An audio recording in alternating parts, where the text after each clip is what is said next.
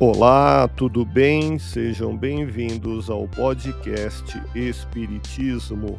Aqui é o Paulo e vamos apresentar os fundamentos da doutrina espírita com estudo da obra O Espiritismo na sua expressão mais simples, capítulo Histórico do Espiritismo, publicado em Paris em janeiro de 1862 Continue acompanhando as explicações de Allan Kardec.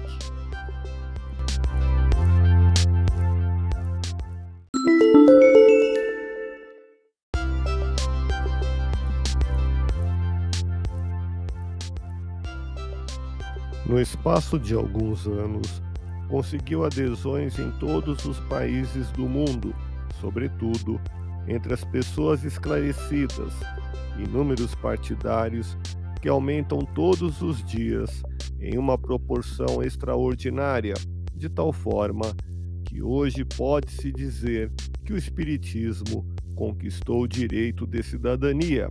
Ele está assentado em bases que desafiam os esforços de seus adversários, mais ou menos interessados em combatê-lo.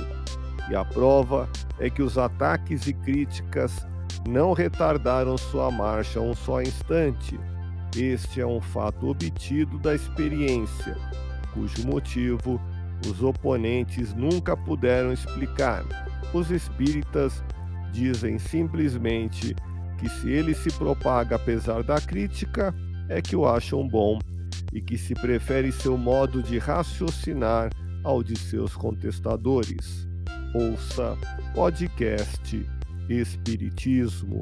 Agradeço sua audiência, fique na paz do Cristo e até o próximo episódio.